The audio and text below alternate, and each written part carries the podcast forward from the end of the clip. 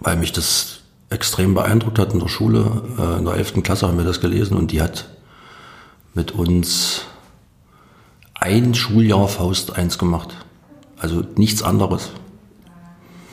Und das fand ich, äh, am Anfang fand ich es ziemlich, ziemlich anstrengend, aber das ist ja ein Berg, das ist, das vergisst man ja nicht ja, im Leben. Future Your Culture, der Podcast mit Matthias Winter. Herzlich willkommen bei Future Your Culture, dem Podcast für Unternehmenskultur. Ich bin Matthias Winter und ich möchte dich auf diesem Kanal gern inspirieren, bei dir im Unternehmen bestimmte Aspekte mal genauer anzuschauen. Nämlich die, die du sonst eher nicht im Fokus hast. Also statt Zahlen, Daten und Fakten auch das Dazwischen, das Menschliche, das Staubige, das Vergessene. Dort liegen Schätze vergraben, von denen wir lange Zeit nicht wussten, dass es sie überhaupt gibt. Tauch mit mir ein in Wissen und Geschichten rund um den entscheidenden Schmierstoff unseres Zusammenwirkens. Die Kultur. Future Your Culture. Hier geht's ums Wie.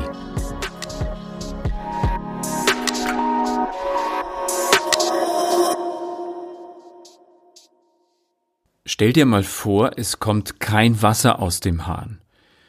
Aus der Steckdose kein Strom, der Müll türmt sich vor der Tür, die Heizung bleibt kalt, im Kanal staut sich die Sch Dings und zu allem Überfluss fährt kein Bus und keine Bahn. Ein Albtraum. Damit all das funktioniert, gibt es Stadtwerke. Heute berichtet René Walter, der Geschäftsführer und Arbeitsdirektor der Stadtwerke Halle, was die großen Herausforderungen für die öffentliche Daseinsvorsorge sind. Irgendwie muss es unternehmerisch ja gelingen, einerseits am Puls der Zeit zu sein und andererseits Entscheidungen mit einer unglaublich langfristigen Wirkung zu treffen. Ich habe eine sehr inspirierende Unterhaltung mit ihm geführt, in der er mir schilderte, warum Goethes Faust eine so große Bedeutung für ihn hat, welche Auswirkungen der Anschlag vom 9. Oktober 2019 bei ihm persönlich hinterlassen hat und wie die Stadtwerke einer ostdeutschen Großstadt den Weg vom immerwährenden Understatement zu einem Leading Employer in Deutschland gegangen sind. Ich habe die Essentials für die Unternehmenskultur vorweg zusammengestellt und im Anschluss könnt ihr wieder das ganze Interview hören. Insgesamt ist die Aufnahme etwas hallig geraten, da wir uns in gebührendem Corona-Abstand in René Walters Besprechungsraum getroffen haben. Fragen könnt ihr natürlich wieder über die Facebook-Gruppe mit dem Titel Hier geht's ums Wie loswerden, genauso wie Kommentare, oder ihr schreibt mir eine Mail über kontakt at futureyourculture.de. Sollte euch die Folge gefallen, empfehlt sie doch gerne weiter oder hinterlasst ein Like oder einen Kommentar. Aber nun die Essentials aus dem Interview mit René Walter.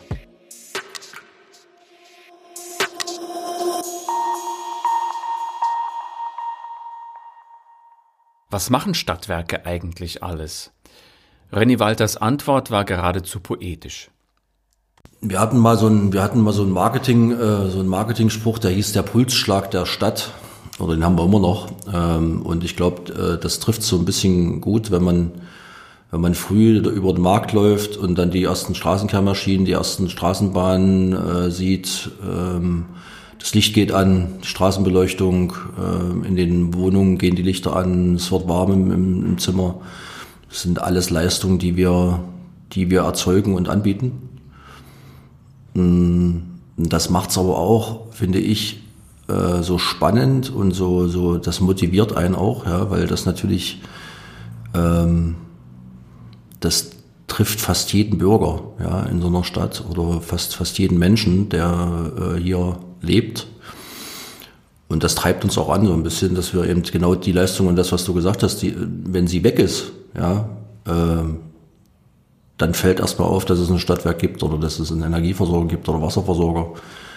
Ist ja ein ähnlicher Fakt. Wir machen früh den Wasserhahn auf und glauben, dass das äh, die, die, die Normalität ist. Ja. Und wenn man sich in der Welt umschaut, dann ist das eigentlich fast einmalig, äh, dass wir so eine Wasserversorgung haben in Deutschland. Im vergangenen September wurden die Stadtwerke Halle in die illustre Liste der Leading Employers in Deutschland aufgenommen. Ich wollte von René Walter gern wissen, was es denn war aus seiner Sicht, was zu diesem Ergebnis geführt hat, hier aufgenommen zu werden und wann Sie die Weichen dafür gestellt haben. Also die Weichen haben wir, glaube ich, schon vor, vor ganz vielen Jahren gestellt. Ähm, das ist jetzt, glaube ich, schon fast zehn Jahre her. Ähm, mit einer anderen Zusammenarbeitsperspektive hier im Konzern. Man muss sich vorstellen, dass durch die verschiedenen Aufgaben, die da da sind, natürlich auch sowas wie ein, ja, vielleicht auch manchmal wie ein, wie so ein bisschen Silo-Denken entstanden ist. Ja, also die Energieleute haben gemacht, die Wasserleute haben gemacht, die haben alle einen Top-Job gemacht. Ja, ähm, nur ähm, haben wir natürlich gesehen, dass das nicht immer nur ein Miteinander war. Ja, und äh, ich, wir, wir glauben, dass, dass, dass dieses dass diese Kulturfrage oder diese, diese, diese Zusammenarbeitsfrage, dass die ein, ganz entscheidender Erfolgsfaktor war und ist, ähm, um diese strategischen Ziele, die, wir, die ich gerade gesagt habe, auch zu erreichen. Und äh, du erreichst die nicht, wenn du gegeneinander arbeitest. Das ist äh, Fakt. Oder wenn du viele Reibungsverluste in den Organisationen hast. Ähm, das ist, glaube ich, so ein bisschen der, der entscheidende Faktor. Wir haben das vor vielen Jahren mal mit dem Prozess Kompass 2020, jetzt haben wir 2020 begonnen. Aber das ist eigentlich ein ständiger Prozess. Und wie zeigt es sich heute, dass diese Silos tatsächlich aufgebrochen sind? René Walter berichtete mir von einem Projekt junger Führungskräfte aus der HWS, der Hallischen Wasser- und Stadtwirtschaft, der ITC, der äh, IT-Consult, also einer Tochter äh, der, der Stadtwerke und der EVH, der Energieversorgung. Halle.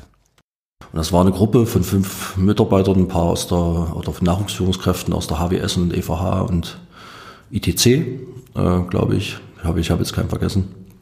Ähm, aber das war eine völlige Normalität, ja, dort gemeinsam ein Projekt zu machen und dort einen Vorschlag an die Geschäftsführung äh, zu formulieren. So muss das aussehen. Ja, das war jetzt, das war für mich, ist für mich immer so ein Beispiel, wo ich sage, äh, war, wer war vor ein paar Jahren undenkbar ähm, äh, in der Form. Neben der Aufnahme in die Liste der Leading Employers in Deutschland wurden die Stadtwerke Halle mit einem weiteren Preis ausgezeichnet, nämlich mit dem Stadtwerke Award 2020. Ähm, es handelte sich dabei um das einzige Personalprojekt, was sehr nah am Sozialprojekt ist und René Walter hat mir mehr davon erzählt. Wenn du sieben Jahre arbeitslos bist oder äh, zwei, dreimal gescheitert bist in der Jugend und jetzt 25 bist und das Scheitern meine ich jetzt nicht mal negativ, sondern da können Sachen dabei sein wie, ich habe drei Kinder bekommen, äh, dem, der Mann hat mich verlassen, ich bin dann überhaupt nicht mehr dazu gekommen, irgendwie in, in die Situation zu gehen, äh, mich zu bewerben. Und äh, so entstehen diese Karrieren. Und äh, wir haben dann angefangen, einen Sozialpädagogen einzustellen ähm, im Personalbereich, der im Prinzip von Anfang an bei der Auswahl äh, in der Begleitung zum Arbeitsplatz mit betreut. Und das ist der absolute Gewinn dabei, muss ich sagen, weil ähm, wenn man sieben oder zehn Jahre arbeitslos war, also oder man noch gar nicht gearbeitet hat oder noch nie eine Ausbildung gemacht hat, dann ist das wie ein Marathonlauf, wenn du äh, anfängst. Und keiner würde auf die Idee kommen, äh, einen Marathonlauf ohne Training zu machen. Es gibt ein paar Verrückte, aber äh, die der Normalfall wäre, dass du dafür ein, zwei Jahre trainierst. Und so haben wir angefangen, zwei Stunden arbeiten, drei Stunden arbeiten, vier Stunden arbeiten und haben damit extrem Erfolg, weil die meisten, ja, ich würde mal so sagen, über 50 Prozent sind bei der Stange geblieben und sind heute auch, ja, im Job bei uns. Apropos Marathonlauf. Worauf kommt es denn wirklich an, wenn es um eine dauerhaft gute und potenzialentfaltende Unternehmenskultur geht? Ich glaube, dass, äh, dass Unternehmenskultur äh, ganz viel, ganz abhängig ist und ganz groß abhängig ist äh, von, von den Führungskräften in, im Unternehmen, von ganz oben angefangen. Was leben die vor? Wie, was sagen die? Was sprechen die? Wie, wie gehen die miteinander um? Und das hat extreme, also meiner Meinung nach extreme Auswirkungen auf, äh, auf die Zusammenarbeit, auf die Kultur im, in der Organisation. Und wie trägt das Top-Management diesen Spirit dann weiter auf die anderen Führungsebenen? Scheinbar muss man tief graben. Wir hatten, wir haben eine Umfrage gemacht, ich meine, äh, und da, da hieß es dann immer, es gibt eine Lehmschicht. Eine, also eine Lehmschicht in den, in den Organisationen. Und das hing dann wirklich so an der ersten, äh, ersten, zweiten Führungsebene. Die waren alle topfit, ja, die wussten, über was wir da reden. Ähm, aber wenn du so die Mitarbeiter gefragt hast, haben die gesagt, hm, was ist das? Und ähm, ja, und das war schon dann auch ein Riesen, also es war wirklich ein großer Aufwand, das wirklich zu versuchen, auf die zweite Führung, dritte Führungsebene äh, an die Mitarbeiter heranzubringen. Und erst dann funktioniert's ja, ja. Und das ähm, kann man aber, glaube ich, wirklich nicht in, innerhalb von zwei Tagen erreichen, sondern das, das ist ein ständiger Prozess auf jeder Betriebsversammlung, auf jeder Belegschaftsversammlung, auf, äh, auf allen Workshops, die äh, intern stattfinden das auch rüberzubringen, dass man dahinter steht, dann, kann, dann gelingt das. Ja. Aber deswegen, ja, Lehmschicht verhindert das. Ja, das haben wir uns dann auch gefragt. Aber wir hatten sie dann irgendwann mal mit Ä geschrieben, weil sie, weil sie natürlich genau den Prozess extrem verlangsamt, aber äh, und extrem aufwendig macht. Das ist äh, für Management extrem aufwendig macht. Und wie hat sich das dann weiterentwickelt? Überraschenderweise muss man sagen, ja, zur, am Anfang war es noch mehr, äh, waren es wenige Führungskräfte und Mitarbeiter, die das, die das so angewendet haben. Aber heute sieht man, ähm, dass in fast allen Präsentationen, die, die gemacht werden, wird das so hergeleitet. Äh, also völlige Normalität. Ähm, also ist es auch angekommen. Ja, das ist ja das, wo es, wo es, wo es hin soll am Ende. Ja. Führungskräfte sind für die Unternehmenskultur bei den Stadtwerken Halle also entscheidend. Meine Frage danach lautete, wie kommen die Stadtwerke denn zu ihren Führungskräften? René Walter antwortete Folgendes darauf. Also erstmal haben wir eine gute, eine, meiner Meinung nach eine sehr gute Berufsausbildung. Ähm, das fängt dann, das ist ja der, der erste Schritt zu sagen, haben da auch ähm, einen großen Schwerpunkt drauf gelegt, ähm, die 14 oder 15 sind es bereits Berufsbilder hier auszubilden. Und dann sind wir sehr in den internen Bereich gegangen, haben gesagt, wir, wir bilden euch aus, ja, wir haben, wir können drei äh, Mitarbeiter studieren gerade an der HAL nochmal, machen Masterprogramm, also alles so eine kleinen Bausteine, die wir, die wir, die wir da noch mitentwickelt haben. Äh, Nachwuchsführungskräfte habe ich angesprochen, wir haben ein Talentpool, nennen wir das, Talentmanagementprogramm. Äh, schon jetzt die dritte Runde über zwei Jahre zwar sehr intensiv für die Nachwuchsführungskräfte, muss man sagen, weil sie nebenher noch ihren Job machen müssen. Aber äh, wir setzen da schon sehr auf unsere internen Mitarbeiter, äh, Studium, äh, neben der Arbeit. Und das wirkt sich aus, ja, weil natürlich am Arbeitsmarkt jetzt nicht mehr äh, die High Potentials jedes Mal zur Verfügung sind. Im Großen wie im Kleinen ist also Aus- und Weiterbildung ein Riesenthema bei den Stadtwerken Halle. Nichtsdestotrotz müssen die Verantwortlichen auch mal nach außen gucken, äh, wenn sie wirkliche Experten benötigen. Wie gehen die Stadtwerke Halle dann vor? Also ich glaube, das, was du vorhin angesprochen hast, das ist ja dieses, dieses, dieses Thema Arbeitgebermarke. Ne? Also äh, mit was ist die angereichert? Und wir haben, äh, es gibt, ich glaube, es gibt Unternehmen, die haben ihre Arbeitgebermarke sehr stark mit einer Marketingkampagne untersetzt. Ähm, wir haben das auch gemacht mit der Stadt zusammen ja, und haben im Prinzip sozusagen den Kern unserer Arbeitgeber, der Kern unserer Arbeitgebermarke ist diese, dieses, du kannst in der Heimat arbeiten. Du kannst hier vor Ort arbeiten. Du kannst für deine Stadt was tun. Und ich glaube, das wirkt, weil wenn, wenn, wir, wenn wir unsere Bewerber fragen, dann ist nicht immer die erste Frage des Geldes. Ja, ist auch, auch eine wichtige Frage. Aber High Potentials ähm, wollen in ihrer Arbeit vor allen Dingen einen Sinn sehen. Und das Geld kommt dann sowieso. Ja, so, wenn, wenn man, wenn man mit denen diskutiert, dann sagen die, ja, okay. Und dann, wenn du aus Halle kommst oder in Halle wohnst und es dir hier gefällt, oder auch in Leipzig wohnst, ähm, dann ist es so, dass wir schon merken, dass, dass der erste Satz, der Mann, der oft kommt, hier kann ich ja was für meine Stadt tun. Oder hier kann ich was für die Region tun. Und ich glaube, das, das ist viel wert. In der Langform des Interviews berichtet René Walter von einem jungen Mann, der ganz bewusst von München nach Halle gegangen ist, weil er einfach mal im Osten leben und arbeiten wollte. Also scheinbar hat sich was im Selbstverständnis des ehemaligen Ostens getan, also vom Understatement hin zu einem neuen Stolz. Darüber habe ich René Walter auch befragt. In meiner Abiturklasse sind 80 Prozent, 85 Prozent fast äh, in die alten Bundesländer gegangen.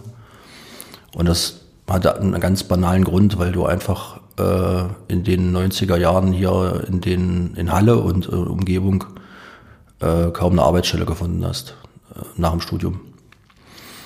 Und das war für mich immer ein Grund zu sagen, woran liegt denn das? Und das hat auch das, was du da, was du da beschreibst, dieses, dieses Understatement oder das zum Teil negativ sehen, ja, das war, ist ja, war ja auch mal eine Zeit lang sehr ausgeprägt, sozusagen, ach hier, das wird ja sowieso nichts und so weiter und so fort, so ein bisschen, ja, dass sich so eine Stadt schon oder so eine Region oder fast ganz Ostdeutschland äh, in, so, in, so eine, in so eine Depression rein, reinredete, ja. Und das ist heute meiner Meinung nach völlig anders. Ja, also es ist meiner Meinung nach ein viel größeres Selbstbewusstsein da. Ähm, die Menschen wollen hier bleiben. Sie kommen zum Studium aus, aus München, aus Köln, aus Frankfurt, bleiben hier, gestalten die Stadt mit. Also da sage ich, das, das ist eine echte Änderung zu, zu den, zum Ende der 90er Jahre. Das bedeutet also, dass attraktive Arbeitgeber in einer attraktiven äh, Umgebung, in einer attraktiven Region eine große Strahlkraft entwickeln. Das bedeutet eine Wirkungsweise nach innen und nach außen. Und das wiederum heißt ja, die Augen offen zu halten für neue Trends. Und genau deshalb sind wir auch auf das, ich nenne es mal Megathema New Work zu sprechen gekommen. René Walter sieht das Ganze kritisch. Also das haben wir immer kritisiert, ja. Ähm, du warst ja bei der einen äh, Führungskräftetagung mit dabei, als Professor Hackel mal über New Work äh, mal wirklich äh, auch einen Vortrag gehalten hat. Den finde ich bis heute immer noch sehr gut, weil man das Thema schon anfassen muss, ja. Also wenn du, ich habe mal, glaube das war die Personalvor, die Personalvorständin von BASF beim New Work Kongress in Hamburg gesehen, bei Xing und äh, die brachte es dann fertig, äh, die erste Folie mit New York-Begriffen äh, aufzumalen. Und äh, sagte dann aber, jetzt vergessen Sie das mal bitte, wir haben äh, 70 Prozent unserer Beschäftigten sind Chemiearbeiter. Ja, Arbeiter. Und äh, den kann ich nicht kommen mit äh, mit einer, mit einer Nussschale oder mit, mit einer Tischtennisplatte. Und da hat sie das wirklich, das, das umreißt das auch ganz gut. Ja, wir haben das bei uns genau dasselbe. In dem Gebäude hier sicherlich kann man Ansätze suchen. Ja, also wie man Räume gestaltet, wie man das ein bisschen anders aufbaut, Arbeitszeiten und so weiter. Aber wir haben natürlich einen riesengroßen Anteil an, an gewerblich-technisch Beschäftigten, die uns, wenn ich da ankomme und sage, jetzt machen wir mal New Work, dann sagen die schon, was ist das? Ähm, und wenn ich es ihnen dann erklären würde, ja, ähm, dann sagen die, naja, aber dann arbeiten wir jetzt nur noch zwei Stunden und so. Das ist alles so ein, und das muss man, glaube ich, auch da wieder ins Maß bringen. Also ein paar Dinge tun, ähm, aber das nicht überhöhen, äh, so wie Digitalisierung und äh, das alles nur noch als Strategie ausgerufen wird. Worauf kommt es dann also an oder anders gefragt, wofür ist die Zeit wirklich reif? Aber wirklich im Kern glaube ich, dass dieser, dieser Zusammenhalt und dieses, ähm, dieses Zusammenarbeiten, dass das ein, dass das äh, ein wesentliches Thema sein muss. Wieder. Das war eine Zusammenfassung wichtiger Aussagen aus dem Interview mit René Walter, das ich am 23. Oktober 2020 in Halle mit ihm geführt habe. Wenn ihr Lust habt, dann bleibt jetzt noch dran und hört euch das gesamte Gespräch an. Darin berichtet er uns von Entwicklungen wie einer Smart City Halle und von seinen Erlebnissen am 9. Oktober 2019, als ein Attentäter versuchte, an Yom Kippur in die hallische Synagoge einzudringen, um dort ein Massaker anzurichten. Wie er als ein Verantwortlicher für den öffentlichen Nahverkehr Halles und den nahe der Synagoge gelegenen Wertstoffmarkt handelte, das schildert er uns im Gesamtinterview. Falls ihr jetzt aussteigt, wünsche ich euch viel Gesundheit und Umsicht für den anstehenden zweiten Lockdown in Corona-Zeiten. Doch jetzt aber weiter zum gesamten Interview mit René Walter, dem Geschäftsführer und Arbeitsdirektor der Stadtwerke Halle Gruppe.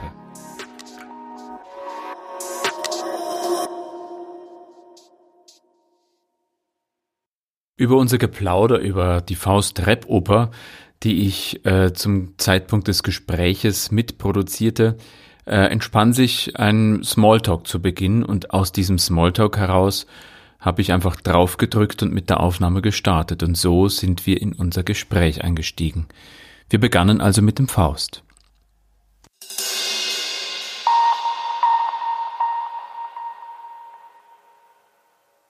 Weil mich das extrem beeindruckt hat in der Schule, äh, in der 11. Klasse haben wir das gelesen und die hat mit uns ein Schuljahr Faust 1 gemacht. Also nichts anderes. Und das fand ich, äh, am Anfang fand ich es ziemlich, ziemlich anstrengend, aber das ist ja ein Berg, das ist, das vergisst man ja nicht, ja, im Leben. Du kommst ja immer wieder im, im Leben an die Punkte, wo, wo du wieder an Faust denken musst, finde ich. Welche sind das? Naja, des Pudels Kern finde ich immer manchmal auch im Management ganz wichtige Frage. Ja, und überhaupt die Frage, ähm, wie, mit wem lässt man sich ein, wie, ähm, in welche Richtung entwickelt man sich. Ähm, das sind schon so, so Fragen, die, die du da ständig stellst. Und ich finde, da hilft das Werk sehr. Okay, finde ich jetzt spannend. Was, was, äh, was ist momentan des Pudels Kern bei den Stadtwerken Halle? Wenn wir Corona nicht hätten. ja, also es ist schon jetzt die, die, die Finanzierungsfrage, ähm, die uns extrem umtreibt, weil ähm, ohne die ist alles nichts, muss man ja an der Stelle sagen. Ja, also wir haben relativ viele Investitionen, hohe Investitionen in den nächsten Jahren zu stemmen und das ist sicherlich die Kernfrage. Und die Personalfrage, finden wir die Leute, die die Investitionen dann auch verbauen können. Mhm. Sind wir eigentlich schon mitten im Thema, nämlich mhm. äh, ich hatte die Frage eigentlich erst für viel später vorgesehen, aber jetzt ploppt das so auf und deswegen stelle ich sie einfach. Was sind denn aus deiner Sicht die, ähm, die entscheidenden Zukunftsherausforderungen für ein Unternehmen wie die SWH-Gruppe? Ja, wir, ich hatte es ja gerade schon gesagt, die, die, äh, die Ausfinanzierung der Investitionen, weil wir haben ja, wir haben ja unheimlich viele langfristige Investitionen, ja, äh, teilweise, wenn man an Wasserversorgung denkt oder Abwasser, dann sind das Investitionen, die pf, ja, 80, 90 Jahre äh, halten müssen. Dann die Energiewirtschaft, Energiewende meistern, also äh, das Thema Umstieg äh, vom, von der fossilen Energieträgern zu, ähm, ja, zu grünen Energien. Da sind wir ganz gut dabei, glaube ich. Ähm, war vor, sicherlich vor zehn Jahren auch noch, noch anders. Das hat faktisch die gesamte Energiewirtschaft äh, mit regenerativen Energien fast nichts zu tun gehabt. Sind wir auf einem guten Weg. Ja, und insgesamt die Finanzierung, äh, den ÖPNV in so einer Stadt äh, am Laufen halten mit modernen Fahrzeugen, modernen Strecken äh, und das Ganze eben wirtschaftlich zu betreiben. Das ist äh, die Kernfrage. Und äh, das weiß jeder, dass die kommunalen Finanzen in Deutschland nicht nur in Halle, sondern in fast allen Städten nicht auf Rosen gebettet sind. Und das ist die eigentlich die ständige Herausforderung, wie kannst du ÖPNV nach den Wünschen, die die Bürger auch haben, berechtigt, auch die Kunden, organisieren und wie kannst du ihn finanzieren? Das ist, glaube ich, die sind so die Kernfragen. Und dann haben wir natürlich einen riesen demografischen Wandel in der Belegschaft. Uns verlassen in den nächsten zehn Jahren 40 bis 50 Prozent der, der Menschen in die Rente, ganz normal ohne dass wir irgendwie Altersteilzeit oder solche, solche Programme fahren. Und da geht es natürlich darum, A auszubilden und B am Markt, am Arbeitsmarkt Leute zu finden, die das, äh, die hier uns dabei helfen, die ganzen Ziele, die ich gesagt habe, äh, umzusetzen. Habt ihr da Strategien? Weil äh, so, ein, so Stadtwerke sind ja, so, so nehme ich das wahr, das merke ich ja nur als Bürger, wenn irgendwas nicht funktioniert. Ansonsten läuft es ja meist wie geschmiert. Äh, was macht ihr eigentlich alles? Wofür seid ihr zuständig in dieser Stadt? Wir hatten mal so ein, wir hatten mal so ein Marketing, äh, so ein Marketingspruch, der hieß der Pulsschlag der Stadt. Oder den haben wir immer noch. Ähm, und ich glaube, äh, das trifft so ein bisschen gut, wenn man, wenn man früh über den Markt läuft und dann die ersten Straßenkehrmaschinen, die ersten Straßenbahnen äh, sieht. Ähm, das Licht geht an, die Straßenbeleuchtung, äh, in den Wohnungen gehen die Lichter an, es wird warm im, im Zimmer. Das sind alles Leistungen, die wir, die wir erzeugen und anbieten. Mm, das macht's aber auch, finde ich, äh, so spannend und so, so, das motiviert einen auch, ja, weil das natürlich, ähm, das trifft fast jeden Bürger, ja, in so einer Stadt oder fast, fast jeden Menschen, der äh, hier lebt.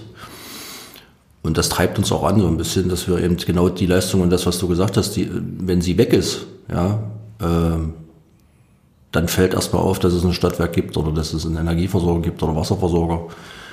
Ist ja ein ähnlicher Fakt. Wir machen früh den Wasserhahn auf und glauben, dass das äh, die, die, die Normalität ist. Ja. Und wenn man sich in der Welt umschaut, dann ist das eigentlich fast einmalig, äh, dass wir so eine Wasserversorgung haben in Deutschland. Ich bedanke mich im Namen aller Hörer, im Namen bei, also bei euch und stellvertretend bei allen, die dafür sorgen, dass es uns so gut geht, ja.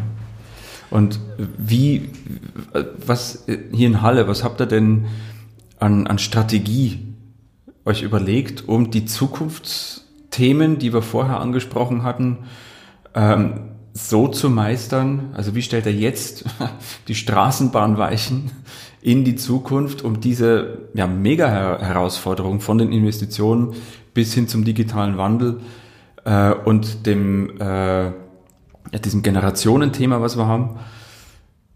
Wie stellt ihr da die Weichen? Weil schließlich seid ihr jetzt ja ausgezeichnet worden als, als Top-Arbeitgeber. Ähm, was tut ihr denn, um gesehen zu werden?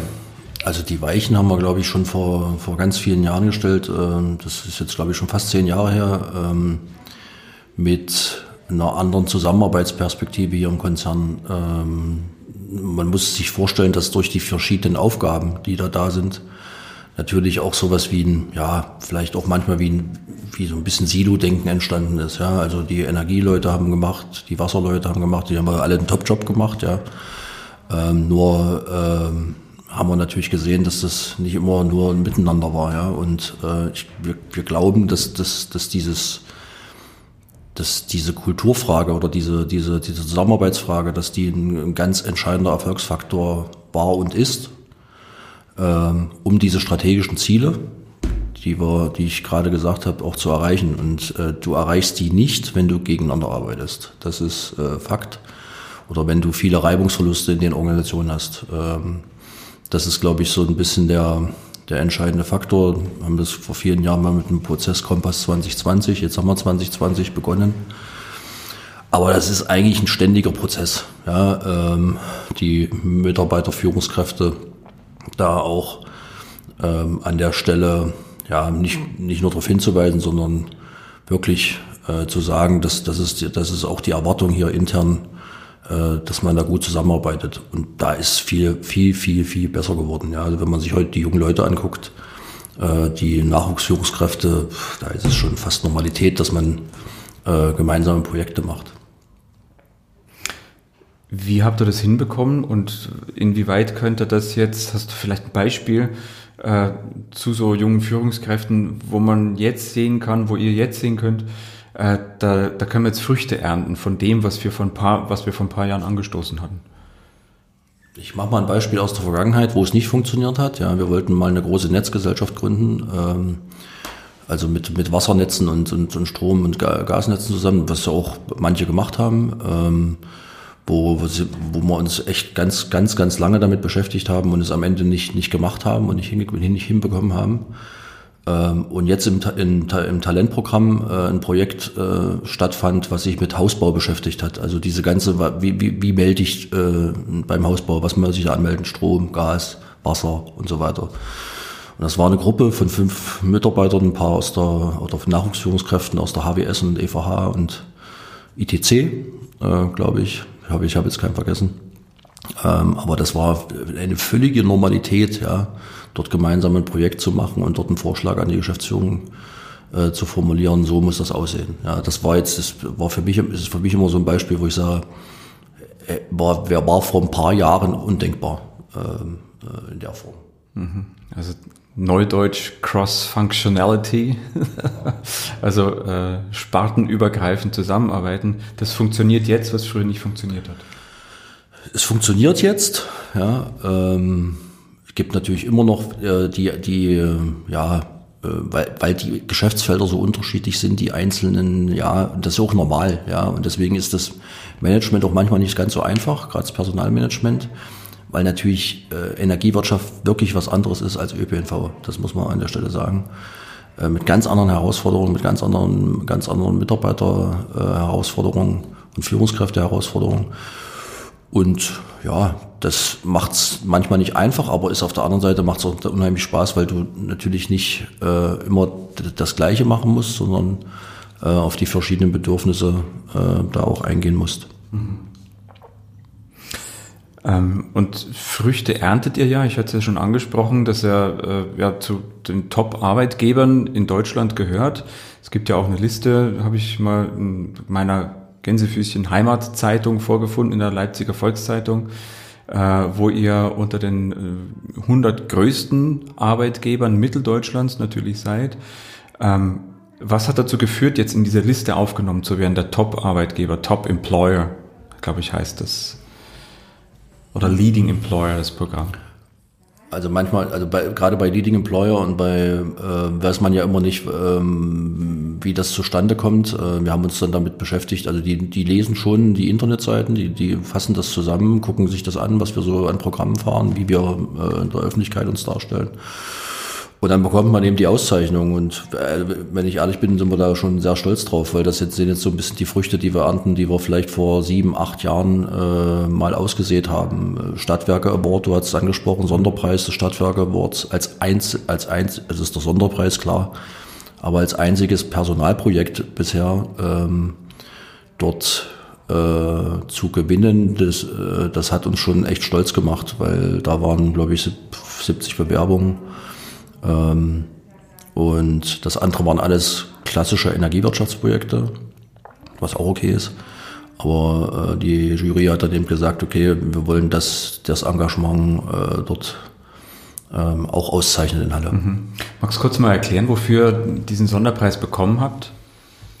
Den Stadtwerke Award 2020? Wir haben, also ähm, was mich persönlich immer oder was Matthias Lux und mich immer äh, genervt hat, dass äh, in Deutschland oder in Halle auch äh, die Zahl der Langzeitarbeitslosen und der Jugendarbeitslosigkeit nie, nie richtig runtergegangen ist. Und äh, es ist wirklich so, dass da auch viel Geld drin ist, ja, vom Staat.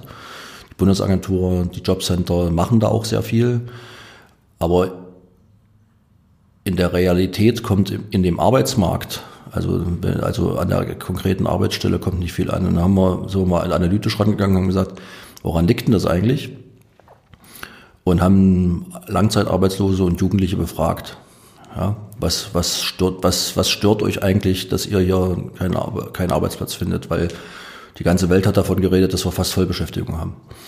Und da sind uns natürlich echt Sachen aufgefallen, dass wenn du sieben Jahre arbeitslos bist oder äh, zwei, dreimal gescheitert bist in der Jugend und jetzt 25 bist und das Scheitern meine ich jetzt nicht mal negativ, sondern da können Sachen dabei sein wie ich habe drei Kinder bekommen, äh, dem, der Mann hat mich verlassen, ich bin dann überhaupt nicht mehr dazu gekommen, irgendwie in, in die Situation zu gehen, äh, mich zu bewerben.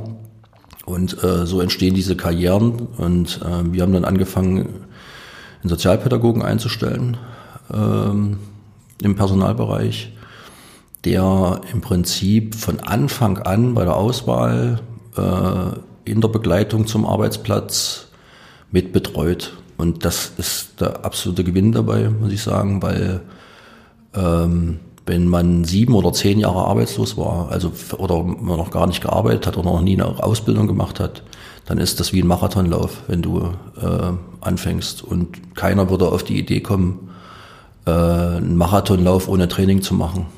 Es gibt ein paar Verrückte, aber äh, die, der Normalfall wäre, dass du dafür ein, zwei Jahre trainierst. Und so haben wir angefangen, zwei Stunden arbeiten, drei Stunden arbeiten, vier Stunden arbeiten. und haben damit extrem Erfolg, weil die meisten, ja, ich würde mal so sagen, über 50 Prozent sind bei der Stange geblieben und sind heute auch ja, im Job bei uns. Läuft das Programm? Ja, ja. Wir fangen jedes Jahr mit ähm, sieben, acht äh, Jugendlichen und ja, ich würde mal so sagen 15 Langzeitarbeitslosen ähm, an. Das ist nicht nur ein Sozialprojekt, muss man an der Stelle sagen, weil wir brauchen die Leute auch. Ja, und ähm, tragen aber natürlich dazu bei, dass ähm, ja, Menschen wieder einen Wert der Arbeit äh, erkennen und für sich haben und wieder eigenes Geld verdienen, das ist äh, irre. Und wenn man sich mit denen heute unterhält, äh, das ist wirklich, da, da, da merkt man, dass Menschen, dass man Menschen mit Arbeit glücklich machen kann. Und das hätte ich vorher jetzt auch nicht so gedacht, muss ich an der Stelle sagen. Aber es ist so, ja, ein selbstbestimmtes Leben führen, seine Kinder, ja, das ist schon, also da kann man fast einen eigenen Podcast drüber machen. Wir haben ein paar Minuten dafür. Fällt ein Beispiel ein von jemand, wo die Geschichte besonders beeindruckend war? Namen natürlich nicht nennen, klar, aber so, äh, wenn du diesen Lebenslauf mal skizzieren könntest und was aus diesem Menschen jetzt geworden ist oder wie dieser Mensch jetzt im Leben steht. Ja, wir haben ja in dem Bewerbungsvideo ist ja, ist ja eine Person drin, die, die jetzt im, äh, in Maya Mare im Prinzip eine feste Anstellung hat äh, im Gastronomiebereich ähm, ja, viele Jahre versucht hat, äh, in, in, den, in, die, in, die, in, in den Arbeitsmarkt reinzukommen, aber das eben nicht irgendwie nie geschafft hat. Und wenn man sich den, das Bewerbungsvideo anguckt, dann sieht man auch da, wie glücklich äh, äh, die, die Frau ist. Und ein anderes Beispiel ist bei den Jugendlichen, da sehe ich immer, wie die hier ankommen, ja, also in welcher zum Teil Verfassung, ja, und wie die, wenn sie jetzt zwei, drei Jahre auch schon wirklich im, im Arbeitsverhältnis stehen, wie sie dann, wie, wie sie auftreten, wie sie aussehen, wie sie, ähm, ja, wie sie ähm, im Gesicht strahlen, ja, äh, teilweise eine echt eine höhere Zufriedenheit haben.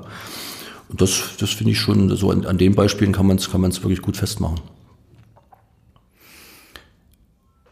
Wie verhalten sich dann genau diese Mitarbeiter? Gibt es Unterschiede zu anderen, dass man dann sagt, in kritischen Situationen beispielsweise ähm, oder wenn es hart auf hart geht, äh, sind die mehr da oder spürst du da Dankbarkeit oder sind das dann Mitarbeiter wie alle? Also wir haben viele, viele sehr gute Mitarbeiter, ja, die gerade in Krisensituationen immer äh, voll da sind. Ja, das ist äh, schon manchmal überraschend, muss man sagen.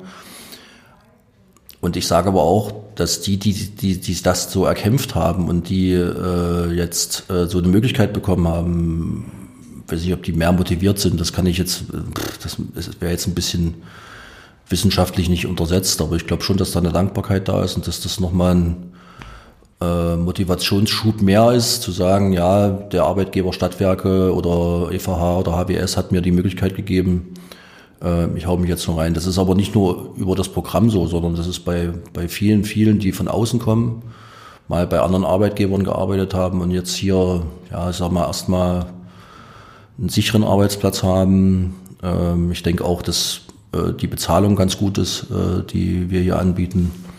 Von daher, ja, also hat nicht immer was mit dem Programm zu tun, ähm, aber ich glaube schon, dass das auch die Motivation erhöht, ja, wenn man so eine Möglichkeit bekommt. Mhm.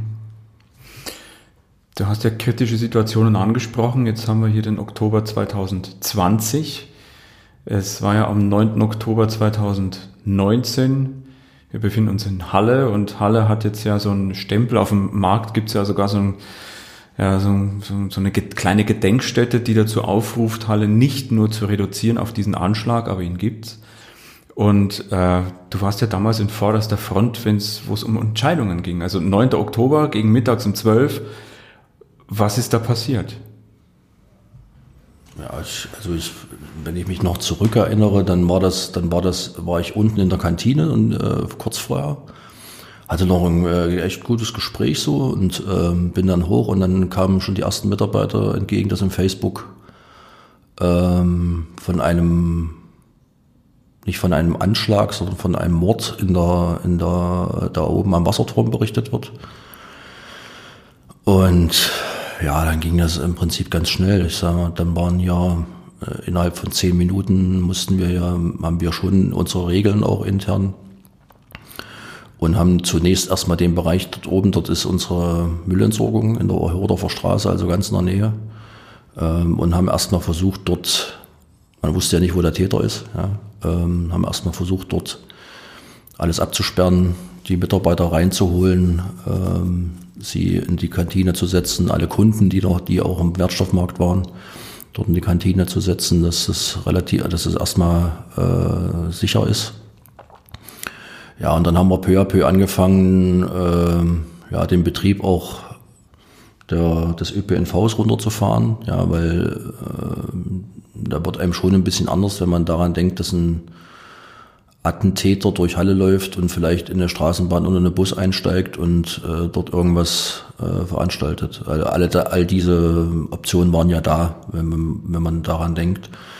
Von daher war es dann auch äh, wichtig, dass die Stadt gesagt hat, also ÖPNV einstellen. Ähm, dann haben wir alle Straßenbahn reingefahren, hier alles zugemacht in den, in den äh, Verwaltungsgebäuden.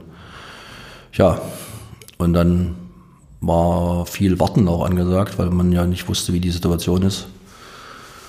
Und im Nachhinein muss man sagen, es ist schon echt ein beklemmender Tag gewesen. Und ich, immer wenn ich äh, Sirenen höre, dann denke ich immer an den Tag zurück, weil das war an dem Tag so das Geräusch, was äh, alles überstrahlt hat in dieser Stadt.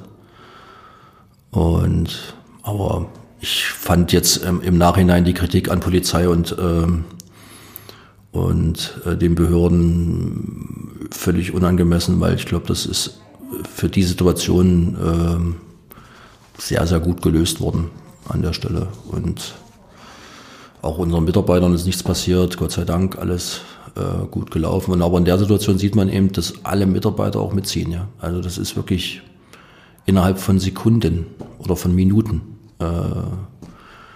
wenn so eine Krisensituation da ist, sind wir einfach äh, gut aufgestellt, muss man an der Stelle sagen. Habt ihr was gelernt? Und wenn ja, was? Aus diesem Schock? Ja, man lernt ja erstmal persönlich was oder, die, oder man, man glaubt, dass man vielleicht in der Gesellschaft damit äh, auch anders umgehen muss. Wie kann sowas passieren? Ja, also das ist ja auch eine Frage die man sich irgendwann mal beantworten muss, dass man mit wacheren Augen auch durch die durch durchs Leben läuft. Ähm, und ja, intern muss ich sagen, haben wir haben wir nie, nicht so viel äh, Neues gemacht danach, weil wir eigentlich gesehen haben, dass die Systeme, die wir so eingerichtet haben, gut funktionieren. Also war quasi eine Bestätigung dessen, dass ihr gut vorbereitet seid. Genau, das ist ja, wir hatten, wir hatten, ich glaube, ein paar Wochen vorher hatten wir einen großen Stromausfall im Süden der Stadt. Das war ja, ist ja, ähm, und daran sieht man eben ja, dass die, dass die Systeme, äh, also Katastrophensysteme auch ganz gut funktionieren. Ja. Ist ja auch nochmal, zumindest äh, für die Mitarbeiterinnen und Mitarbeiter, ähm, die waren dann sicher und ich glaube, ich glaube, am Ende ähm, muss man jetzt mit dem Tag in Halle umgehen. Das ist nun mal so, ja.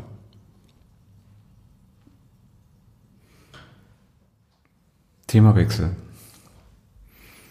Ähm, lass uns nochmal zurückgehen. Also der Podcast dreht sich ja um die Kultur. Wir haben jetzt gesehen, dass in dieser Krisensituation ein großes, großer Zusammenhalt hier drin war, dass alles, was an Vorbereitung gelaufen ist, äh, sehr, sehr gut funktioniert hat. Ähm, hier geht es ganz allgemein ja um, um Unternehmenskultur in diesem Podcast. Was ist das aus deiner Sicht überhaupt? Ich könnte jetzt eine Definition äh, aus, dem, aus dem Lehrbuch äh, aufsagen, wo das dann um Wert und Norm und ja, aber ich glaube, dass, äh, dass Unternehmenskultur äh, ganz viel ganz abhängig ist und ganz groß abhängig ist äh, von, von den Führungskräften in, im Unternehmen, äh, von ganz oben angefangen. Äh, was leben die vor? Wie, äh, was sagen die? Was sprechen die? Wie, wie gehen die miteinander um? Und das hat extreme, also meiner Meinung nach extreme Auswirkungen auf, äh, auf die Zusammenarbeit, auf die Kultur im, in der Organisation. In fast jeder. Und in größeren ist es meiner Meinung nach noch wichtiger, weil dort äh, ja, in, der, in, den, in den Mikroebenen, nenne ich jetzt mal, ja, zwischen den Menschen da noch viel, viel mehr stattfindet und es eigentlich noch weniger äh, Aufmerksamkeit ähm, da ist auf den Einzelnen, ja. Und von daher ist in diesen, je größer die Organisationen werden, glaube ich, sind, sind die Führungskräfte entscheiden, wie arbeiten die zusammen. Wenn es da schon, wenn es da schon anfängt und sagt, mit dem arbeitest du nicht, dann sagen die Mitarbeiter drunter auch, machen wir halt nicht. Und das haben wir hier sehr, sehr oft gesehen, muss man sagen, auch in den 90er Jahren bei den Stadtwerken. Sieht man auch in fast allen Unternehmen, ja, dass es sowas gibt. Ähm, und für mich ist aber eine Unternehmenskultur, eine gute Unternehmenskultur, die von vornherein äh, Zusammenarbeit, gute Führung, ähm, ja, gute Werte in den Mittelpunkt stellt. Das ist, und am Ende muss man, muss man wirklich sagen, das wird immer oft vergessen dass auch ein ökonomischer Erfolg, ein großer, ein wirklich guter ökonomischer Erfolg nur mit einer guten Unternehmenskultur einhergeht. Ansonsten hat man irgendwann, mindestens irgendwann ein Problem, ökonomisch. Ähm, du hast ja von so einem Wendepunkt gesprochen, hast die 90er noch einmal erwähnt. Äh, wann war für euch da so erinnerst du dich, bist ja auch schon lange dabei bei den Stadtwerken, wann war dieser Turnaround-Punkt oder dieser, ich nenne es mal Kipppunkt mit Erkenntnis, dass Zahlen, Daten, Fakten wichtig sind, aber nur Ergebnis sind? Wann war für dich aus deiner Wahrnehmung raus mal so ein, so ein Wendepunkt bei den, bei, der, bei den Stadtwerken, ähm, dass also der Mensch dann mehr im Mittelpunkt stand oder wieder im Mittelpunkt stand? Also für mich persönlich äh, war Aus das, ja. War, ja, für, für mich persönlich war das eigentlich, als ich 2000, also erstmal bin ich seit 2002 dabei und ich, mich hat das schon immer genervt, ja, dieses Gegeneinander. Also, weil man natürlich sieht, wer arbeitet mit dem zusammen, was hat man für Potenziale, tausend Projekte werden gemacht, Strukturprojekte werden angefangen, äh, zusammenlegen, das wieder trennen und so weiter und so fort. Und äh, 2009, 10 würde ich jetzt mal sagen, Matthias Lux und ich haben uns, haben uns dann irgendwann mal hingesetzt und haben gesagt, also diese ganzen Strukturprojekte, was, was bringen die uns eigentlich? Ja, also äh, bringen die uns einen Mehrwert ökonomisch oder äh, bringen die uns nur Reibungsfläche für, für die Mitarbeiter und Führungskräfte? Und dann haben wir uns, da haben wir eigentlich das erste Mal gemerkt, dass dieses Thema die Verbesserung der Zusammenarbeit äh, auch den ökonomischen Erfolg und die strategischen Ziele ähm, ja, verbessern kann. Haben da, ja, das ist ja, das ist für mich immer so ein Prozess, ne? Also man kann nicht, es gibt da kein Datum, wo, wo man sagt, jetzt, jetzt, jetzt, jetzt drehen wir das um, aber äh, ich glaube, dieser Kompassprozess war schon, war schon dann der, der, der Anfang äh, von dem, was wir heute machen denke ich. Okay, kannst du mal beschreiben, was da, was Inhalt dieses Kompassprozesses war und immer noch ist in der Wirkung? Ja, ähm, ja wir, haben wir haben mit allen Führungskräften ein Leitbild entwickelt. Wir haben Führungsgrundsätze entwickelt. Wir haben strategische Ziele entwickelt, die heute noch gelten ähm, an der Stelle. Die waren zwar auf einer sehr hohen Abstraktionsebene und äh, jetzt kann man über Leitbilder und über Führungsgrundsätze diskutieren, wie man will. Ja, es ging auch am Ende meiner Meinung nach geht es nicht immer, nicht immer unbedingt um das Leitbild, um die Führungsgrundsätze, sondern es geht, ähm, es ging damals um die Frage, dass wir das zusammengearbeitet haben. Also dieses Werk, ja, also und allein das ist der der Mehrwert aus diesem aus diesem Prozess. Und dann hat äh, Matthias Lux sozusagen nochmal das Thema, ja, wir müssen die Ökonomie und die strategischen Ziele noch mit, mit, mit, mit reinnehmen in den Prozess. Und somit hat man so beide äh, Ebenen, also die Ökonomie, Strategie äh, und die kulturellen äh, Merkmale zusammengefasst. Und das war, glaube ich, auch dann äh, das, wo wir dann viele Jahre ähm, dran gearbeitet haben und versucht haben, in die, in die gesamte Organisation Stadtwerke Halle Gruppe äh, diese, diese, diese Themen eben äh, zu platzieren, was nicht einfach ist. Ja, das weiß jeder, dass das jetzt nicht so ein Leitbild leben, Führungskonzepte leben, strategische Ziele an den Mann bringen, ist nicht ganz, ist nicht ganz trivial. Was macht so untrivial? Also auf gut Deutsch schwer, kompliziert? Ja, weil, also wir hatten, wir hatten eine Umfrage gemacht, ich meine, äh, und da, da hieß es dann immer, es gibt eine Lehmschicht. Eine, also eine Lehmschicht in den, in den Organisationen. Und das hing dann wirklich so an der ersten, äh, ersten, zweiten Führungsebene. Die waren alle topfit, ja, die wussten, über was wir da reden. Ähm, aber wenn du so die Mitarbeiter gefragt hast, haben die gesagt, hm, was ist das? Und ähm, ja, und das war schon dann auch ein Riesen, also es war wirklich ein großer Aufwand, das wirklich zu versuchen, auf die zweite Führung, dritte Führungsebene äh, an die Mitarbeiter heranzubringen. Und erst dann funktioniert's ja, ja. Und das ähm, kann man aber, glaube ich, wirklich nicht in, innerhalb von zwei Tagen erreichen, sondern das, das ist ein ständiger Prozess auf jeder Betriebsversammlung, auf jeder Belegschaftsversammlung, auf, äh, auf allen Workshops, die äh, intern stattfinden das auch rüberzubringen, dass man dahinter steht, dann, kann, dann gelingt das. Ja. Aber deswegen, ja, Lehmschicht Mit E das. oder mit Ä? Ja, das haben wir uns dann auch gefragt. Aber wir hatten sie dann irgendwann mal mit Ä geschrieben, weil sie, weil sie natürlich genau den Prozess äh, extrem verlangsamt, aber äh, und extrem aufwendig macht. Das ist äh, für Management extrem aufwendig macht. Ähm, wie gelingt es euch, das Du hast von, von Tagungen, Versammlungen, Workshops gesprochen. Ähm, wie gelingt es aus deiner Sicht bei euch, das ähm, abseits dieser Auszeiten, sondern im Alltag äh, in Mittelpunkt zu stellen, äh, zu thematisieren, kurz und gut mit Leben zu füllen? Das hängt sehr stark von den Führungskräften ab, die man äh, auch in den Organisationen hat. Ähm, wir haben natürlich auch nochmal die Führungsorganisation umgebaut, äh, parallel zu diesem, zu diesem Prozess. Und äh, dort jetzt Führungskräfte da, die einfach auch schon vom, ja, vom Grund auf, äh, denke ich, eine andere, andere Einstellung zu dem, zu dem Thema haben. Und dann hat, glaube ich, viel dazu beigetragen, die äh, gemeinsame Führungskräftetagen, ein paar kennst du davon, ähm, die wir durchführen, ja, wo wirklich äh, die gesamte Gruppe zusammenkommt zu einem Thema, sich austauscht und die gemeinsame Führungskräfteentwicklung. Das heißt, äh, Führungskräfte aller Ebenen äh, und über alle Organisationen hinweg äh, gemeinsam ausgebildet werden. Und das ist, ja, das ist ein Erfolgsfaktor, denke ich, dass, dass da auch immer die Themen äh, besprochen werden. Jede Führungskraft muss bei uns äh, diesen, diesen Einführungskurs sozusagen machen, äh, wo das um die Themen geht. Und von daher hat man dann schon vom, ich glaube, vom, vom Wissen ein gutes Niveau ähm, über die Organisation, was, was, was wird hier erwartet von, von dir. Und das zahlt sich am Ende dann, glaube ich, aus. Mhm. Und das bleibt dann beim Einzelnen oder gibt es da Handreichungen, gibt es da äh, Backups, gibt es da Peer Groups, gibt es Coachings? Was, äh, wie transportiert ihr das dann tatsächlich in den Alltag? Ja, es ist schon so, dass man das, wenn, wenn wir jetzt was anfangen würden, ja, oder eine neue, neue Seminarreihe starten würden, dass wir schon äh, ausgehen vom strategischen Ziel, ausgehen vom Führungsgrundsatz. Warum tun wir das? Aus diesem Grund, ja.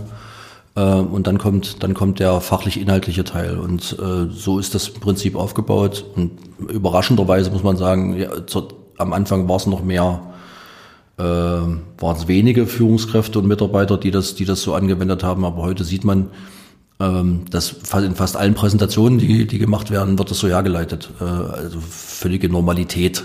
Ähm, also ist es auch angekommen.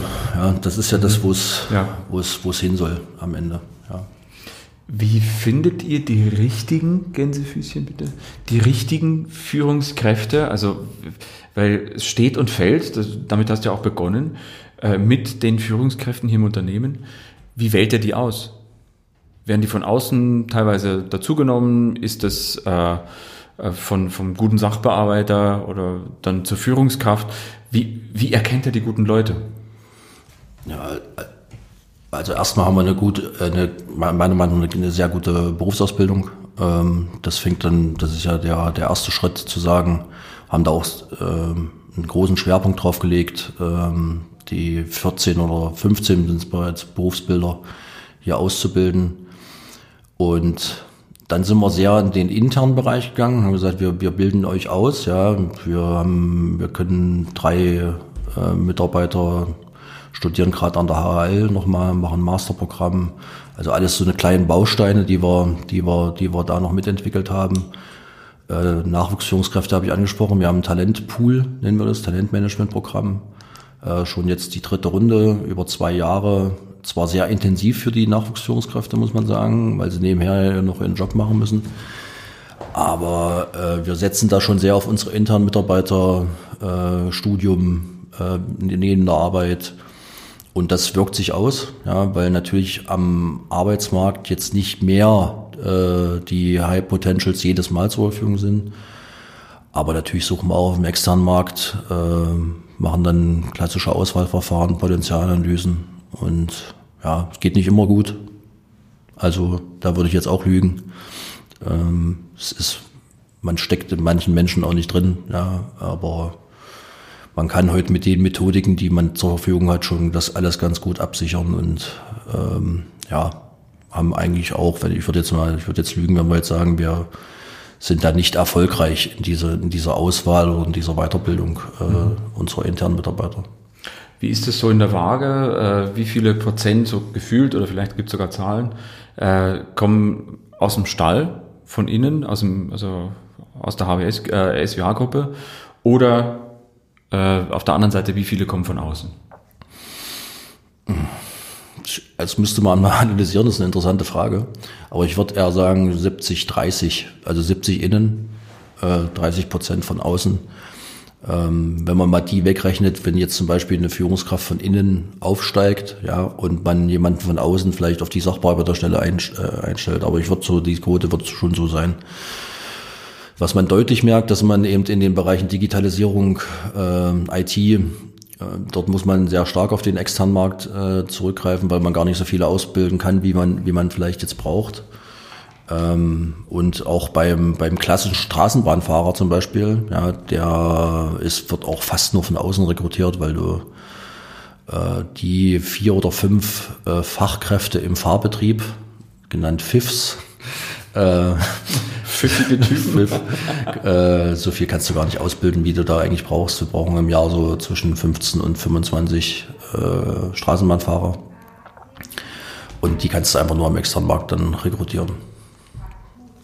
Das ist natürlich hart, ne? Also, weil äh, sowohl jetzt, wenn wir auf, auf äh, die, die Techies gucken, habt ihr in der ITC äh, auch als, als also äh, ist eine Consulting-Firma, also ihr seid Serviceanbieter für andere Unternehmen. Das heißt, ihr braucht ja dann auch Coder und alles Mögliche, äh, die dann tätig werden, um Software zu schreiben schlussendlich.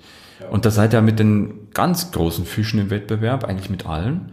Also das ist auf dem genauso wie beim, beim Straßenbahnfahrer oder beim Gleisarbeiter. Wie findet ihr die Leute? Wie geht ihr ins Recruiting, wenn es nach extern geht? Also ich glaube, das, was du vorhin angesprochen hast, das ist ja dieses, dieses, dieses Thema Arbeitgebermarke. Ne? Also äh, mit was ist die angereichert? Und wir haben, äh, es gibt, ich glaube, es gibt Unternehmen, die haben ihre Arbeitgebermarke sehr stark mit einer Marketingkampagne untersetzt. Ähm, wir haben das auch gemacht äh, mit der Stadt zusammen, ja, und haben im Prinzip sozusagen den Kern unserer Arbeitgeber, der Kern unserer Arbeitgebermarke ist diese, dieses, du kannst in der Heimat arbeiten. Du kannst hier vor Ort arbeiten. Du kannst für deine Stadt was tun.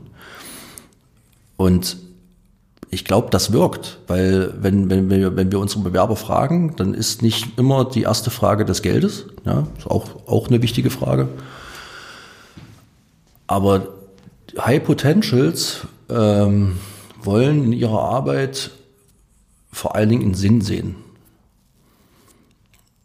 Und das Geld kommt dann sowieso. Ja, so, wenn, wenn man, wenn man mit denen diskutiert, dann sagen die, ja, okay. Und dann, wenn du aus Halle kommst oder in Halle wohnst und es dir hier gefällt, oder auch in Leipzig wohnst, ähm, dann ist es so, dass wir schon merken, dass, dass der erste Satz, der Mann, der oft kommt, hier kann ich ja was für meine Stadt tun. Oder hier kann ich was für die Region tun. Und ich glaube, das, das ist viel wert. Und äh, deswegen haben wir wirklich gesagt, okay, wir machen jetzt hier nicht äh, nur bunte Bildchen für die Arbeitgebermarke, sondern stellen wirklich das Thema in den Mittelpunkt. Du kannst was für deine Stadt tun, kannst was für Stadtwerk tun und kannst was für dich tun. Und das kommt, glaube ich, ganz gut an. schließt sich wieder der Kreis zu dem, was wir vorhin schon mal gesagt haben, dass äh, alltägliche Daseinsvorsorge, also etwas tun fürs Hier, was tun fürs Wir, äh, dass das im Mittelpunkt steht. Ja. ja. Also der Riesen, also der, der wirkliche, der wirkliche Bringer, wenn auch in den Gesprächen mit, mit, mit, mit Führungskräften, erlebe ich das immer wieder, dass gesagt wird, also ökonomischer Erfolg ist wichtig, auch für die Stadtwerke. Und das aber noch dazu, Daseinsvorsorge äh, zu gestalten, was für die Stadt zu gestalten, was für die Bürger zu machen, das motiviert die meisten. Weil die Sinnfrage eine andere ist, ja, als wenn du jetzt in einem, äh, ich meine, manch im Hedgefonds arbeiten würdest und sagst, okay, es geht im Prinzip nur um eine Rendite.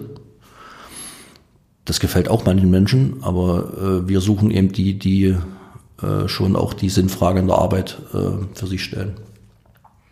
Also Sinnfrage plus Regionalität ist so der Schlüssel.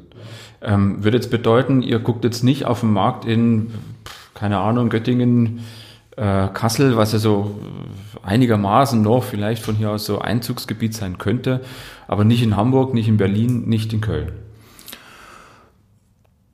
Doch schon.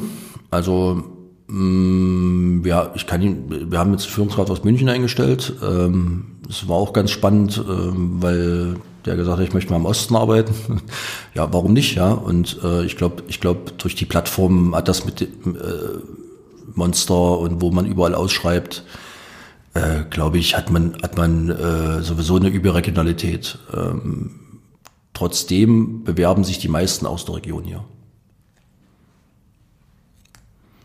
Gerade wenn und Arbeitszeiten, ja, das sind ja alles alles so Themen, die man, wenn man zum Beispiel auf Montage ist, ähm, nochmal noch mal eine ganz andere Wertigkeit bekommt.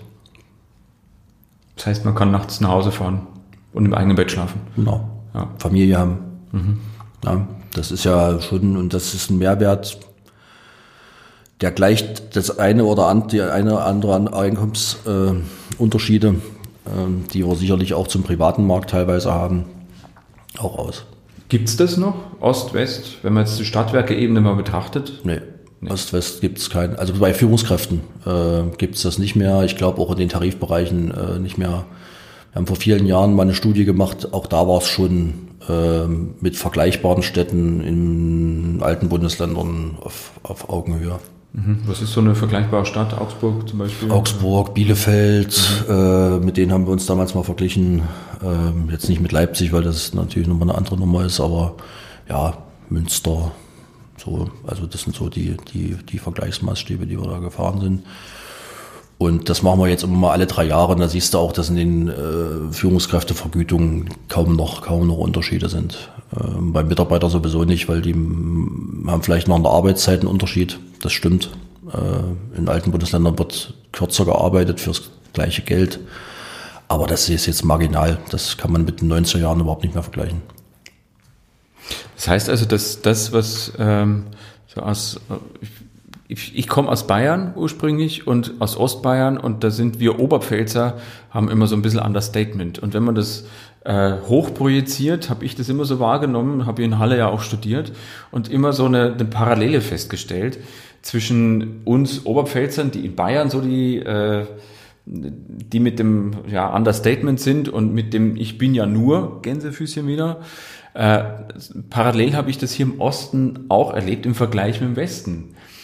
Ähm, jetzt höre ich aber gleichzeitig, nö, äh, du kannst hier was für deine Region tun, du kannst hier was äh, für dein, ja, für die Gemeinschaft hier tun, du kannst hier bleiben, du kannst hier bleiben, wo es dir gut geht, wo du aufgewachsen bist. Also das, was vorher so, so negativ daherkam, ist plötzlich das, nee, nee, wo wir dieses, dieses Fähnchen jetzt aufstellen und ganz deutlich in den Wind stellen und äh, Signale aussendet. Habe ich das richtig verstanden so?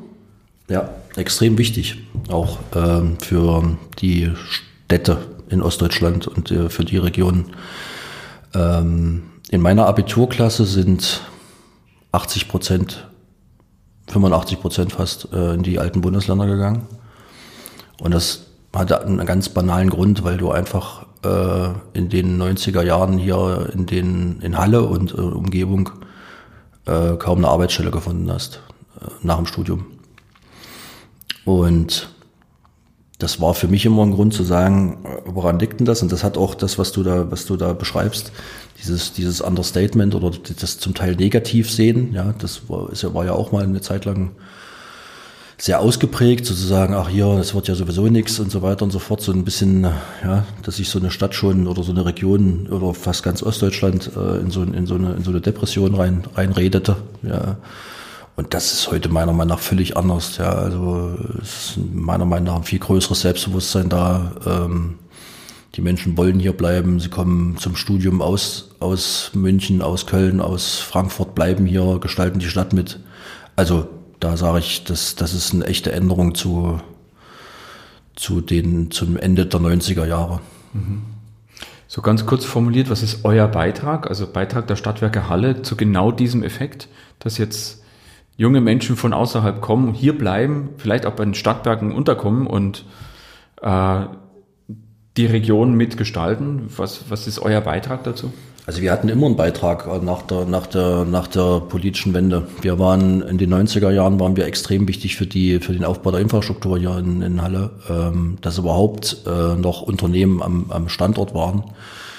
Da waren wir schon ein extremer Motor ja, für Bauindustrie, für die äh, gesamte Bauwirtschaft überhaupt, ähm, für alle anderen auch. Das Blatt wendet sich jetzt ein bisschen, ja, also diese, diese, diese dominante Stellung von Stadtwerken, die, die sie im Osten hatten äh, oder in den ostdeutschen Städten hatten, verschwindet ein bisschen. Das finden wir aber schön, ja, weil natürlich auch andere Unternehmen jetzt äh, hier äh, sich ansiedeln, viel, viel größere Unternehmen auch sich ansiedeln. Und somit ist unser Beitrag natürlich A, die Infrastruktur weiter betreiben und gut betreiben, dass das alles in Ordnung ist weil das ist ein wesentlicher Beitrag für die Wohnqualität und Lebensqualität in Halle.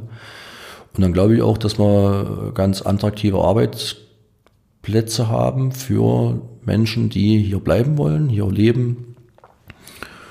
Und das, ja, äh, diese, diese, diese Mischung aus dem, aus dem, was wir, was wir tun äh, und dem, was wir, was wir, glaube ich, auch anbieten können für, für zukünftige äh, Mitarbeiter, das ist das, was wir, das ist unser Beitrag, glaube ich. Und ja, nicht zu unterschätzen, auch der finanzielle Beitrag, der, denke ich, auch in der Stadt bleibt. Stadt. Ich habe noch ein Thema, da habe ich jetzt einen Experten vor mir sitzen. Thema Smart City. Mhm. Beschäftigt euch das? Ja. Weil das ja äh, Digitalisierung im, in einem Maße ist, was ja für mich Laien unvorstellbar ist, so eine ganze Stadt zu digitalisieren.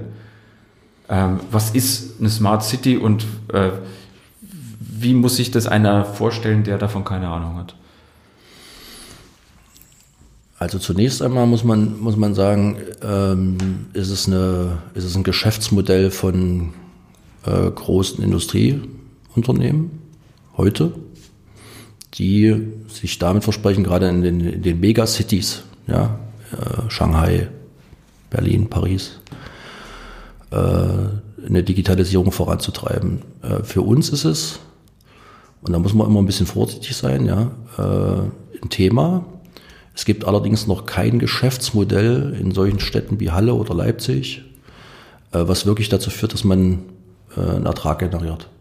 Was ist eine Smart City? Also Hänschen Müller, wie kann der sich, woran bemerkt der, dass der sich in der Smart City befindet? Ja, also das fängt an bei der Parkraumbewirtschaftung, das geht über den ÖPNV, das äh, läuft über die, die Fragestellung, dass wir zurzeit, und das ist so ein bisschen das erste Projekt, was wir wirklich, was wir wirklich umgesetzt haben, äh, wir lesen unsere Wasserzähler äh, durch die Müllfahrzeuge aus. Also das heißt, die fahren an dem, an, an, die fahren, an, die fahren an dem Wasserzähler vorbei sowieso und lesen gleichzeitig über über über ein Lesegerät äh, den Wasserzähler aus, sodass keiner mehr hinfahren muss. Also wenn man, wenn man sich das mal weiterdenkt, ja, dass äh, Systeme ähm, voll, vollautomatisch untereinander kommunizieren, Zählerwesen, Parkraumbewirtschaftung, ähm, ÖPNV und so weiter über eine Plattform. Das verstehen wir unter Smart City und ich glaube, das ist auch der Mehrwert, den dem Kunden äh, wirklich was bringt. Ähm, was hat dann, äh, zitiert das Hänschen Müller, davon, wenn er sich in der Smart City bewegt? Na, es ist zunächst erstmal einfacher. Ne? Also es macht vieles, äh, vieles transparenter, vieles einfacher in so einer Stadt. Äh, du musst nicht in verschiedene, in verschiedene Kanäle, nicht in verschiedenen Kanälen suchen, sondern äh, du hast es auf einer, meinetwegen auf einer App ähm, in Zukunft. Und ich glaube schon, dass das, dass das ein, äh, ein Mehrwert ist. Das kann man auch anreichern mit Kulturangeboten und so weiter und so fort. Also diese, diese, diese gesamte, dieses gesamte städtische Leben äh, digital abzubilden. Das ist schon ein Ziel, aber da sind wir noch, glaube ich, ganz, ganz am Anfang, weil das ohne die Stadt an sich ja, und alle anderen Beteiligten, die in, in so einer Stadt äh, sind, alleine als Stadtwerk gar nicht geht. Also würde jetzt bedeuten, ich komme jetzt nach Halle, lade mir die Halle-App runter, ähm, komme am Bahnhof an, äh, weiß dann, okay, ich fahre dann mit der Tram äh, da und dahin äh, dann fehlt mir noch ein Stückchen, äh, einen Kilometer müsste ich laufen. Ähm, leih mir von mir ein Fahrrad oder ein Auto aus oder, oder ein Roller oder so, was dann so leihmäßig, was ich mir dann ausleihen kann, fahre dann dahin. Ähm, habe den aber reserviert, dass der also mit der App für mich schon bereitsteht. Ja. Ähm, und dann? Weil das ist ja jetzt was, was. Äh dann dann wird es darüber abgerechnet. Mhm. Also das ist der Idealfall. Aber okay, ich würde dann ins Theater fahren von mir aus oder eine genau. Kinokarte kaufen. Also in der, der App. Der Idealfall wäre mhm. ja, wenn du am, wenn du, wenn du, wenn du äh, in der Straßenbahn sitzt und fährst am Theater vorbei und kriegst äh, gleich auf dich zugeschnittene Vorstellungen angeboten. Das wäre der Idealfall. Ja, also wenn, wenn der, das ist jetzt nicht das Beispiel, wenn du aus Leipzig nach Halle kommst, sondern wenn der Hallenser durch Halle fährt und man weiß, was er so ungefähr macht. Er geht zweimal im Jahr in die Oper, dreimal im Jahr ins Theater, äh, alle zwei Wochen zum Fußball, äh, dass man wirklich zugeschnittene Produkte ja, äh, dort erarbeitet und die Angebote gleich äh, mit äh, ja, in der App dargestellt werden und das dann gleich gekauft werden kann. Und das sind, also das, das wäre schon für uns so ein bisschen die, äh, die Vision, äh, dahin zu kommen. Wir haben Mein Halle App, ja, die ist schon sehr, sehr meine, unserer Meinung gut ausgestaltet. Dort kann man die Straßenbahn sehen, dort kann man sehen, wo sie, wo sie lang fährt. Und ja, und die Ausbaustufen, die kommen jetzt alle. Und ich denke, das, das hat äh, durchaus äh, Potenzial und muss sich aber natürlich, und das habe ich eingangs gesagt, das muss ich rechnen. Und es kann nicht nur Geld kosten. Das ist äh, das, was oft vergessen wird, auch bei den ganzen Smart City-Überlegungen. Wenn man alle Visionen umsetzt, ist es teuer. also ein gehüttelt Maß finden. Genau. Auch zum Thema Digitalisierung. Ja, überhaupt, ja. überhaupt zur Digitalisierung. Also äh, vor Corona hatten wir ja eine Phase, wo, wo man gedacht hat, wenn man nicht über Digitalisierung redet, dann ist man ein unmoderner Manager. Das führte dann in den Organisationen immer dazu, dass die Digitalisierungsprojekte über allen standen und über allen stehen und äh, vieles andere eben ja, ich würde mal sagen, auch ein bisschen hinten runtergefallen ist, ja. Und äh, das hat sich jetzt ein bisschen durch Corona Gott sei Dank gedreht, dass wir uns mal wieder jetzt besinnen auf das, was man, was man wirklich, ähm, ja, was wirklich wichtig ist. Dann noch äh, letzte inhaltliche Frage. Äh, fällt mir irgendwie New Work dazu ein.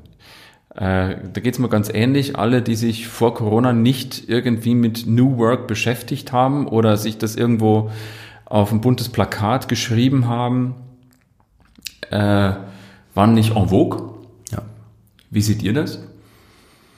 Also das haben wir immer kritisiert, ja. Ähm, du warst ja bei der einen äh, Führungskräftetagung mit dabei, als Professor Hackel mal über New Work äh, mal wirklich äh, auch einen Vortrag gehalten hat. Den finde ich bis heute immer noch sehr gut, weil man das Thema schon anfassen muss, ja. Also wenn du, ich habe mal, glaube das war die Personalvor, die Personalvorständin von BASF beim New Work Kongress in Hamburg gesehen, bei Xing und äh, die brachte es dann fertig, äh, die erste Folie mit New York-Begriffen äh, aufzumalen und äh, sagte dann aber, jetzt vergessen Sie das mal bitte, wir haben äh, 70 Prozent unserer Beschäftigten sind Chemiearbeiter, ja, Arbeiter.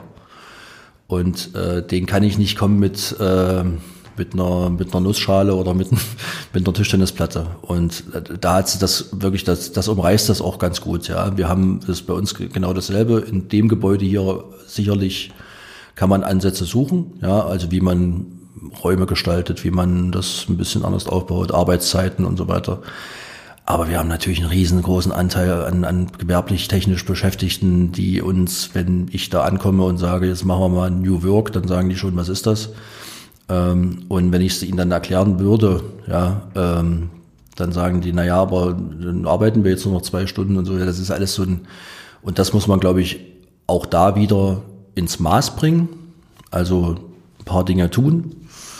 Ähm, aber das nicht überhöhen, äh, so wie Digitalisierung und äh, das alles nur noch als Strategie ausgerufen wird. Wir gestalten jetzt die neuen Arbeitswelten. Das, äh, glaube ich, ist da bin ich zu sehr Realist, leider. Manchmal. Zum Glück. ja, genau. Nein. Aber wirklich, das ist, äh, das war auch so eine Phase, hast du völlig recht. Ähm, da fährst du auf eine Messe, eine äh, neue Arbeitswelt, New Work. Und das war dann eine Möbelmesse. Ja, äh, da wurden dann Designermöbel vorgestellt. Äh, wenn ich dann hier ankomme und sage, gut, wir kaufen uns jetzt einen Stuhl für äh, 800 Euro, dann guckt die hier auch jeder an und sagt, warum, was soll das? Aber es war eine Zeit lang, wo extrem viele Leute darüber nachgedacht haben. Ne? Was ist es stattdessen? Was ist tatsächliches New Work? Was ist die neue Arbeitswelt? Abgesehen von den Möbeln? Ja, schon die Anpassung der Führungsstrukturen an die neue Generation. Also das muss man schon sagen. Also du kannst jetzt hier nicht mehr mit den alten Mitteln ähm, Befehl, Gehorsam und jetzt mach mal, also das funktioniert einfach nicht mehr, ja, weil jetzt kommt da eine Generation, da brauchen wir sich bloß mit Azubis äh, unterhalten. Die haben ganz andere Ansprüche an die Arbeit, äh, als, als ich sie noch hab. Ja. Also äh, für mich war immer wichtig, dass ich mir mein Haus leisten kann, dass ich mir äh, dass ich mir einen, einen sicheren Job hab und so, das ist alles nicht mehr äh, ganz oben, sondern ist schon eine sehr große Freizeitorientierung da oder eine größere Freizeitorientierung da. Geld ist nicht mehr so wichtig, weil jetzt auch eine Generation ranwächst, wo ja äh, die Eltern vielleicht auch, ja, wo es den Eltern auch schon gut geht und die dann sagen, na, du kannst ja das lernen und dann danach das machen. Und da, da müssen wir schon, da müssen wir schon unsere Strukturen anpassen und ähm, Führungskräfte auch darauf einrichten, weil ansonsten, wenn der erste hier angeschrien wird, dann kündigt er in der Probezeit. Drei Fragen zum Schluss. Die erste, wenn wir auf zeitgemäße Unternehmenskultur schauen, wofür ist die Zeit reif? Ja, ich hätte es wahrscheinlich vor Corona anders beantwortet, aber ich glaube, dass wir ähm, Rückbesinnung äh, auf die auf die auf die wesentlichen Punkte, ja, auf das Thema, wie arbeiten wir zusammen, auf die wesentlichen strategischen Projekte, die in so einem Unternehmen äh, stattfinden müssen. Aber wirklich im Kern glaube ich, dass dieser, dieser Zusammenhalt und dieses, ähm, dieses Zusammenarbeiten, dass das ein, dass das äh, ein wesentliches Thema sein muss. Wieder. Zweite Frage zum Schluss äh, von dreien. Mit wem sollte ich mich aus deiner Sicht zu diesem Thema, wenn es um das, was da gerade am Herzen liegt, dieses, dieses Miteinander. Mit wem sollte ich mich in diesem Podcast dringend mal unterhalten zu dem Thema?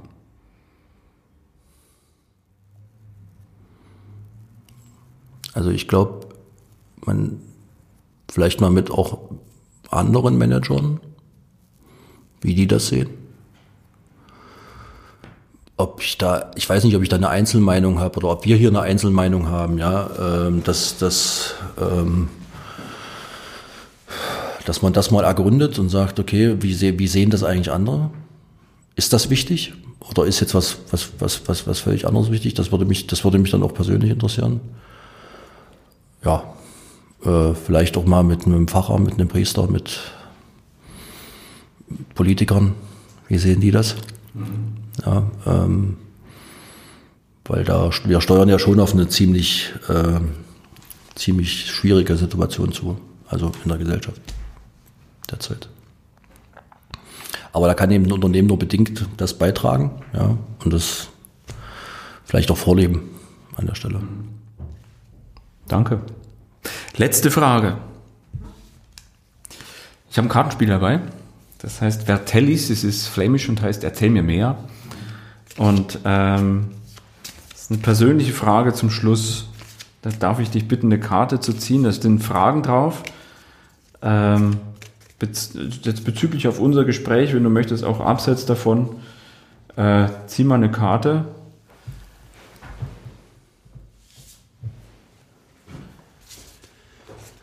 Lies sie vor und was fällt dir ein dazu? Wer oder was könnte dir als neue Inspirationsquelle dienen? Also ich glaube, äh, ein guter Film, ein gutes Theaterstück oder eine gute Musik. Dann ist das hiermit eine herzliche Einladung zur Faust-Rap-Oper. Ich gerne. Und dann sehen wir uns wieder in Leipzig, so unsere Corona-Regeln das zulassen. Lieber René Walter, ich danke für dieses sehr spannende und sehr ja, bereichernde Gespräch. Vielen Dank. Bitteschön. Das war ein Gespräch, das mich in vielerlei Hinsicht sehr nachdenklich gemacht hat. Falls dich weitergehende Infos interessieren, spannende Links zum Interview und einiges mehr habe ich euch natürlich wieder in die Show Notes gepackt. Angesichts der Zeiten, in denen wir uns befinden, passt gut auf euch auf und auch und vor allem auf eure Mitmenschen. Ich freue mich, wenn wir uns bei der nächsten Folge von Future Your Culture, hier geht's ums Wie wieder hören. Bleibt gesund. Ciao. Pfiat euch und Baba. Euer Matthias.